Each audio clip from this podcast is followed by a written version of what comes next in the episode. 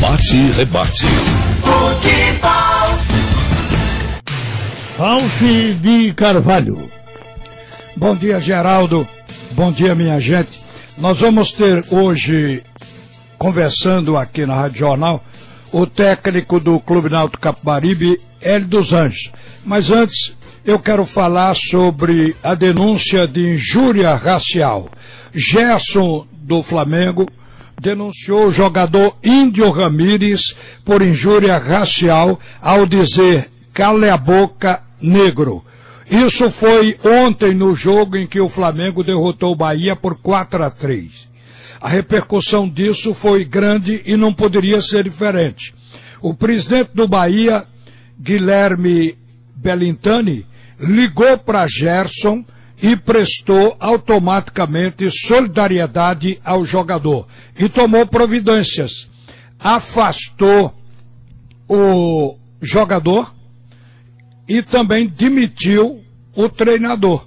O treinador talvez tenha sido demitido por outras razões, o Mano Menezes. Mas o afastamento do jogador Índio Ramírez, ele disse que vai continuar afastado até apurar definitivamente a questão.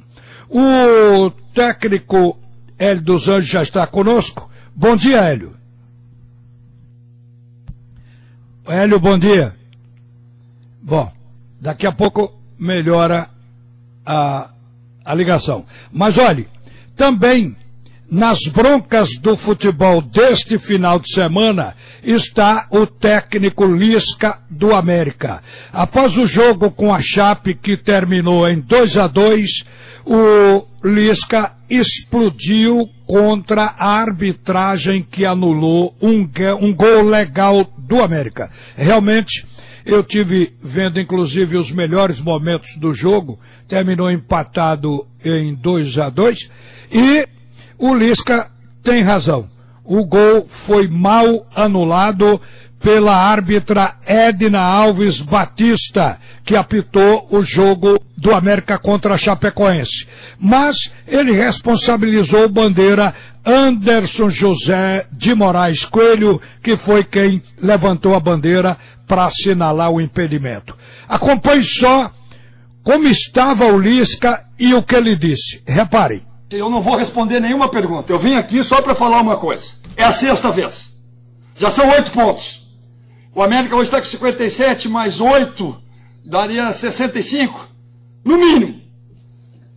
É Anderson o nome desse bandeira, né? Anderson. Mal educado, nos xingou, nos ofendeu. O que que ele deu ali? O que que tá vendo? É contra o América? É contra... Se for contra o Lisca, eu vou me embora para casa. Eu vou me embora para casa. Chega! Tudo tem um limite na vida. Chega! Foi contra o Cuiabá, foi contra a Ponte Preta, foi contra o Oeste, foi contra o Cruzeiro, foi contra o Juventude, foi contra o Paraná e agora de novo. E sempre contra a mesma equipe. Aí o Bandeira, eu errei, eu peço desculpa. Chega, acabou. Gaciba, pelo amor de Deus, Gaciba. O que que tu tá fazendo aí, cara? Nós já fomos, nós já fizemos representação, nós já mandamos ofício, e cada jogo se repete. A Chapecoense não tem nada a ver com isso, é um baita de um time, está fazendo um baita trabalho. Mas não pode estragar o trabalho de um clube todo, de um time todo, das pessoas que estão lutando pra caramba. Não é a primeira nem a segunda. O lance fácil, na cara dele. Chega, não tem entrevista, não tem mais nada. Bom, o Lisca se levantou do local da entrevista e foi embora. Só disse isso aí, mas disse o suficiente. Agora, nesse caso específico, ele tem razão. Olha, a Série B, nesse momento, apresenta a seguinte classificação. A primeira colocação pertence a Chapecoense com 59 pontos. O América está encostado com 57 pontos. Se o América tem ganho o jogo, se o gol tivesse sido validado, o jogo seria 3 a 2 porque já foi no finalzinho da partida. É, o placar seria 3 a 2 a favor do América e o América estaria com a mesma pontuação da Chapecoense, mas está com dois pontos a menos. O Cuiabá é o terceiro colocado, vai jogar com o Náutico, tem 50 pontos. Está dentro do G4. E o G4 fecha com Juventude do Rio Grande do Sul com 49 pontos. Aí seguem os outros. O quinto é o Sampaio com 45, o sexto é o CSA com 45, o sétimo é o Havaí com 44, oitavo o Guarani com 44, a Ponte com 43 está em nono, o Cruzeiro é décimo com 40 pontos, o Confiança um dos adversários próximos do Náutico. Está em 11 com 39, o Operário, 12 com 38, CRB, 13 com 37 pontos, 14 é o Brasil de Pelotas com 37, o Vitória da Bahia é o 15 com 36 e o último nessa relação, o 16, o Paraná que vai jogar também com o Náutico, está com 32 pontos. Aí começa a zona do rebaixamento, os quatro últimos. E o Náutico é o 17, aliás, 18. O 17 é o Figueirense, com 32, o mesmo número de pontos do Paraná, que está o primeiro fora da zona de rebaixamento, igual ao Náutico, que é o 18, também está com 32 pontos, perto de sair. O 19 é o Botafogo de São Paulo, lá embaixo, com 25 pontos. E o Lanterna, o vigésimo, é o Oeste, com 19. O que a gente pode dizer ao torcedor pernambucano, torcedor do Náutico, é que o Náutico tem oito partidas em casa. Nós íamos conversar com ele dos Anjos, mas está havendo problema na conexão não temos o Hélio dos Anjos, mas o que a gente ia conversar com ele era exatamente sobre isso. O Náutico está ganhando terreno dentro de casa, porque sob o comando de Hélio dos Anjos, o fator campo, o fator casa influenciou, porque de quatro partidas ganhou três, empatou uma. Então o Náutico em casa pode se pensar nisso, pode se classificar.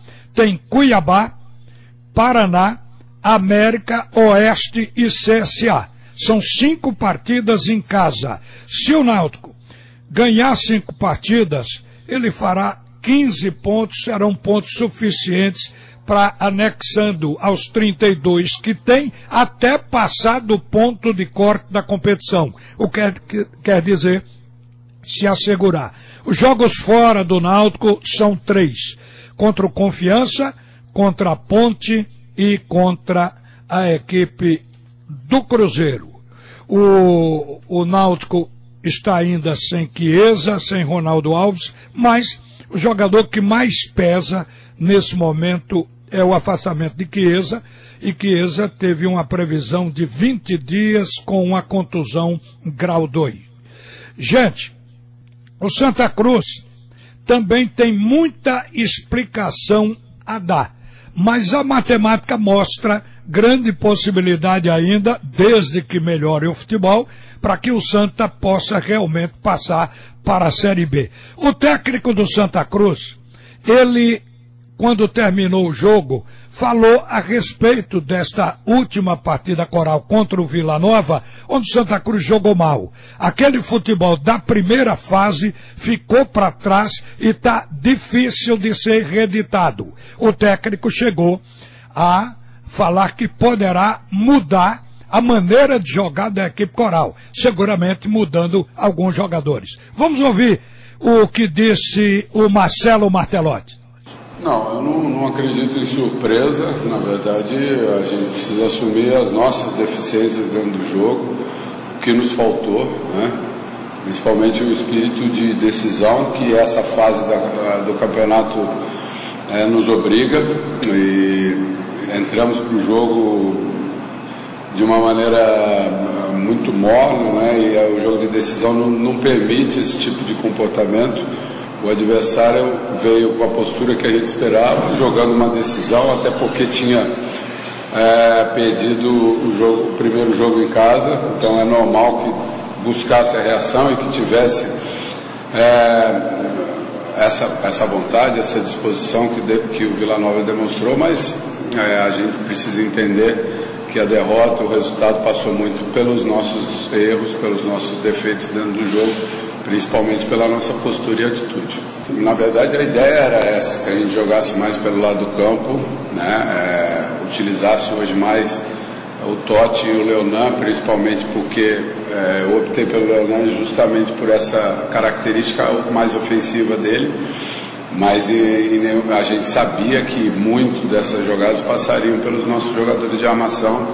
né? o, o, o Tinga, no caso, o Chiquinho e o Didira no segundo tempo, principalmente. A bola passou muito no pé deles, mas eles, o adversário congestionou muito o meio-campo. A gente sabia que ia ter dificuldade de jogar por dentro, é por isso trabalhamos bastante as opções é, pelo, pelo lado do campo. Foi inclusive daí que saiu o nosso gol, mas a gente não teve uma efetividade nesse tipo de jogada e, e acabamos por, por, muitas vezes tentar jogar. É, pelo setor central e proporcionar ao adversário uma saída rápida e, e jogadas de contra-ataque, principalmente no segundo tempo. A gente tem que lembrar que pela, pela primeira fase que nós fizemos, pontuação, a classificação antecipada, a vantagem de pontos que a gente teve praticamente durante toda a primeira fase, nós não jogamos nenhum jogo decisivo. Né? Nós não, te, não tivemos jogos que realmente valiam a classificação, onde se você não ganhasse você teria, teria mais dificuldade, muito pelo contrário, nós garantimos a nossa classificação com muita antecedência e hoje, hoje a gente vê dentro da necessidade de ter mais competitividade, de ter uma atitude diferente, a gente com uma certa dificuldade nesse sentido. Então, é, basicamente, é, é, é, esse espírito de decisão, é entender é, esse momento como um momento bem diferente do que nós passamos na primeira fase, não em termos de resultado, né, mas em termos de postura, principalmente de comportamento. A gente está entrando como se a gente estivesse jogando um jogo de fase classificatória, onde você tem muita possibilidade de reação é, se você não ganhar. E a verdade é que essa, essa fase da competição não nos permite errar demais. É, eu fico feliz pelo fato é, da gente não ter mais o modelo anterior né, de competição, o que nos dá a possibilidade de dependermos só da gente. Eu tenho certeza que a nossa equipe vai reagir a partir do momento que entender os motivos dessa derrota. A gente teve, como eu falei, um início ruim e esse início ruim acabou combinando com uh, o gol do adversário, a vantagem do adversário, né, uma postura defensiva do adversário muito correta, é, mas é, também porque é, nós não executamos a estratégia que foi trabalhada né, durante a semana, principalmente de jogar mais pelos lados do campo. E, e aí tivemos dificuldade. A criação era com triangulações, era trabalhar mais o Totti, o Leonan, o, o Lourenço, o Didira, junto com os jogadores de meio campo, mas a gente teve dificuldade nesse tipo de jogada e, e acabou sucumbindo por uma marcação muito forte do adversário. João Vitor da Rádio Jornal, é, o, senhor tem, o, senhor teme que o grupo sinta que o momento tá, está muito difícil como manter a concentração e a confiança dos atletas depois dessa sequência de resultados ruins e início ruim na, na roda decisiva?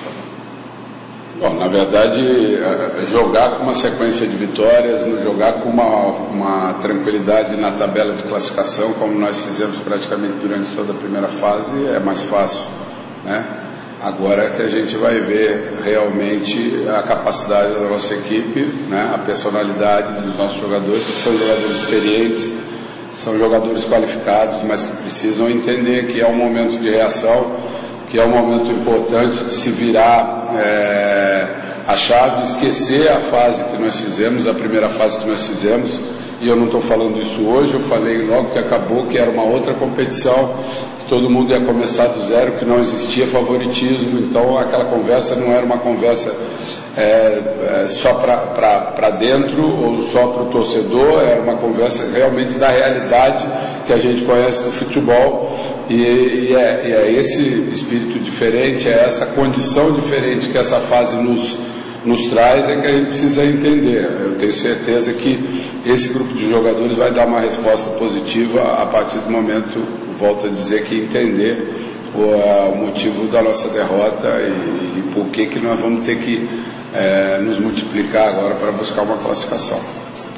Bom, está aí a palavra do técnico do Santa Cruz e a matemática para o Santa Cruz se classificar é simples e direta. O Santa Cruz jogará duas vezes com o Ituano, mais uma vez com o Vila Nova e mais uma vez com o Brusque. Então o Santa pode, se ganhar todas, chegar a 13 pontos e aí estará automaticamente classificado para a Série B do ano que vem. Bom, o bate-rebate fica por aqui. Saiu a nota do Esporte Clube Bahia. O Bahia está deplorando a atitude racista do seu jogador colombiano, Índio Ramírez. A gente fica aqui e volta Geraldo Freire.